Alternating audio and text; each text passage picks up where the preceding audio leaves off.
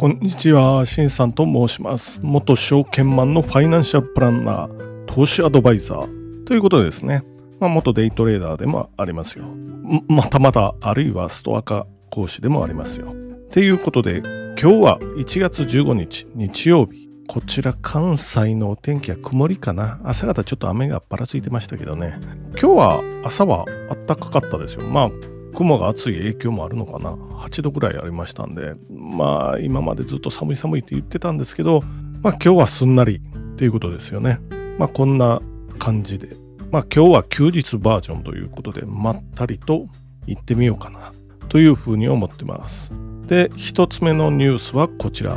テスラ世界で EV 値下げ最大20%販売拡大狙う。っていうニュースですよねシリコンバレーから時事通信がソースですよ。っていうことです。米電気自動車大手テスラが世界で相次ぎ値下げに踏み切ったっていうようなこういうところですよね。中国や日本では先行して引き下げたが13日までに米国や欧州ででも実施。米国での値下げ幅は最大20%ですよ。これは結構ですよね。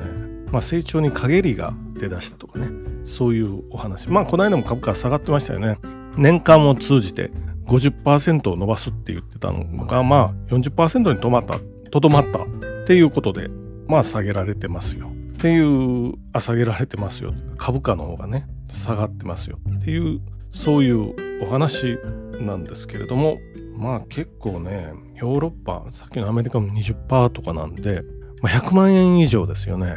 値下げしてるモデルもありますよ。ということです。モデル Y の販売価格を標準グレードで20%下げ。なので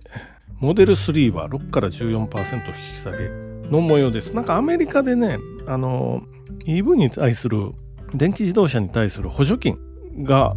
なんかやるらしくて補助金か税額控除かなんかやるらしくてこれが上限の金額が決まってるみたいなんですよ。例えば500万までとか日本円で言うとね600万円までの車に補助金出しますよっていう簡単に言うとそういう話らしいんですけどこれを超えてる場合があるのでテスラのそこに合わせますよっていうところも大きいみたいですよ。っていうことでこれテスラまあ5600万日本の補助金はいくらかな？まあ場合によっては400万500万ぐらいで買えるのかなっていうことにあれば結構買いやすい金額ということも言えるかもしれませんよ。ということでねこれ値下げしてます。ただしまあ中国の電気自動車メーカーを筆頭に低価格ですよやっぱり低価格でどんどん出してきてるのでまあ場合によってはなんか50万円の電気自動車みたいな中国のありましたけどそういうお話がそれと比べるとやっぱり500万600万っていうと10倍以上なので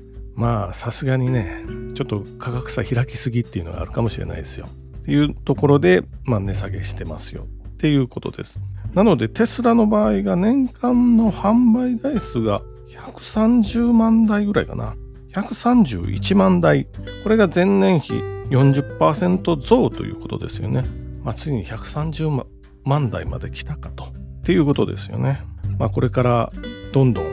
増産していってもっと価格競争力をつけてくるのかなっていうことでまあテスラ、まあ、値下げですけど今後のこの売れ行きどうなるかっていうのをちょっと見てみたいなと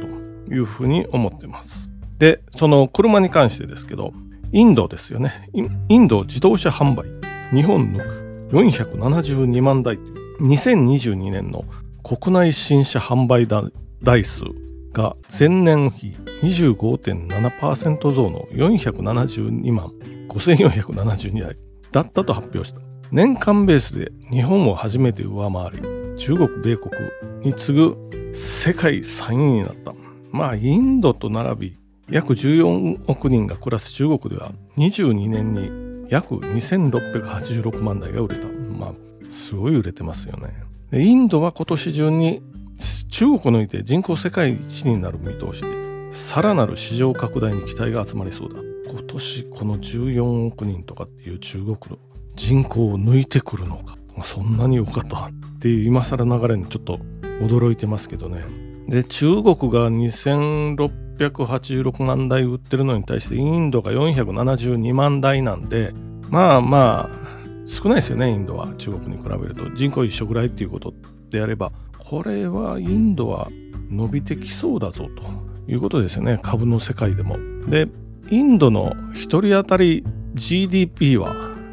米ドルで言うと2000ドルぐらいしかないのでまだまだ。これはかなり少ないですよね。中国に比べ中国も確か1万ドルぐらいはあったと思うんでこれは少ないぞということでこれはインドがまあどうしてもねこう世界的にもう世界中で貿易やっててしかも経済格差がどんどんなくなりつつあるので、まあ、低いところに流れていきますよと。水じゃないけどお金とか経済とあとものづくりの技術とかっていうのは流れるのでこれはインドは伸びそうですよね。なのでこれからインドの有望株っていうのは出てくるかもしれないですよ。でさっきのお話。インドの1人当たり GDP はまだまだ2000ドルぐらいしかないですよ。っていうところとあとビッグマック指数ですね。有名なビッグマック。例えばアメリカなら710円ぐらいかな。今日本円の換算すると5.15ドルというところなんでもうちょっと低いかな。650円ぐらいだと思うんですけれども、まあ、130円切ってるんでねも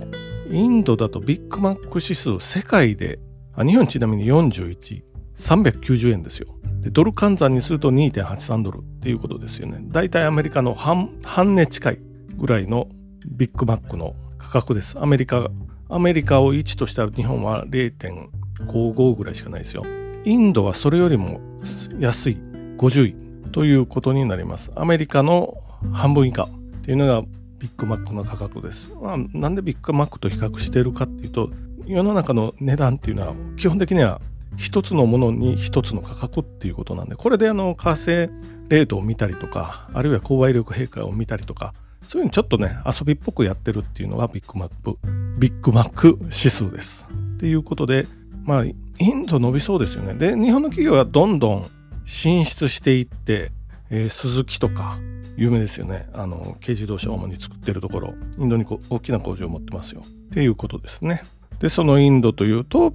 あの、やっぱり有名というか連想するのは、プログラマーの人とかね、エンジニア、まあ、プログラマーかな、そういう人が結構優秀な人材がいますよっていうことです。で米国の企業とかに比べると日本はそのプログラマーに払える賃金がもう安すぎるんですよね。Google のこの間やったようなどっかで何曜日かにやったんですけど Google の平均年収マネージャークラスだともう年収3000万ですよ。日本は同じ Google でも日本法人だと半分1500万ぐらいなので大体アメリカの方が倍とかそういう金銭感覚とかになってんのかなっていう感じで。まあそれは当然ねインド人のプログラマーとかも倍払ってくれるところに行きますよという感じですよね。多分日本のまあ大手以外の企業だと年収で500万円ぐらい払うのやっとなんでそれアメリカは1000万2000万提示したらそれはそっちの方行きますよっていう可能性が高いですよね。なのでどんどんプログラ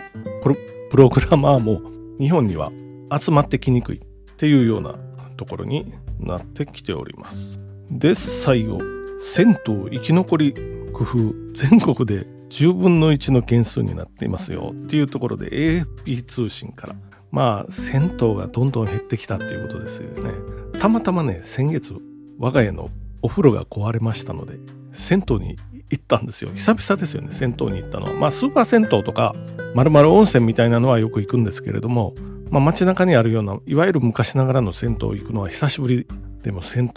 湯やっぱりねいいですね庶民的というかね。あの感じ大好きなんですよね。まあ車で行ったんで飲めなかったんですけど飲みたくなりますよね帰り。歩いて行けるところにやったらしょっちゅう行くんですけどね。まあまあまあないのでっていうことですね。でいきなりこれをかけていろんなことやってますよと。あるいは宮造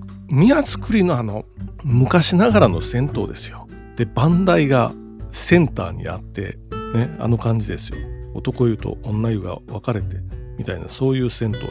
今は本当に少なくなってきたっていうふうに書いてますね。まあ理由はいろいろありますけどまず経営者高齢化してるっていうことですよね。これはどう継ぐ人なかなかね大変ですよねこれやりたがらないっていうのはありますよ。あとはもう昨今のこの燃料費の高騰というやつですよね。これはなかなかねまあ補助金入ってんのかな銭湯って。まあ厳しいと思いますね。400円とかですよ。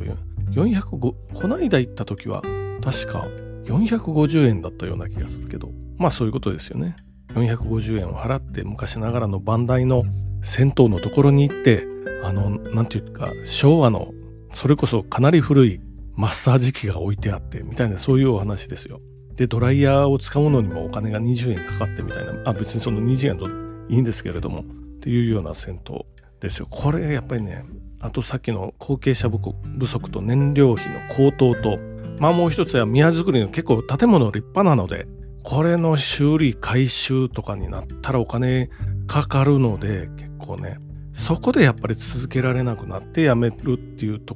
ころも多いんじゃないかなと思うんですけれどもまあ是非頑張って続けていただけというふうに思いますよね。まあということでまあ